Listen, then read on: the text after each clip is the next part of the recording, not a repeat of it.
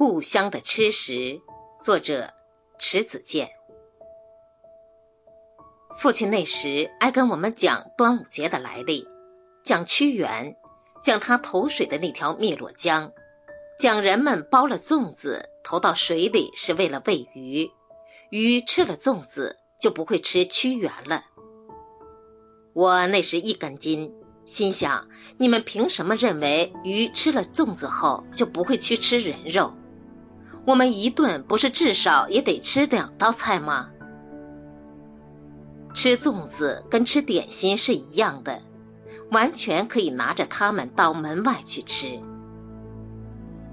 门楣上插着拴着红葫芦的柳枝和艾蒿，一红一绿的，看上去分外明丽。站在那儿吃粽子，真的是无限风光。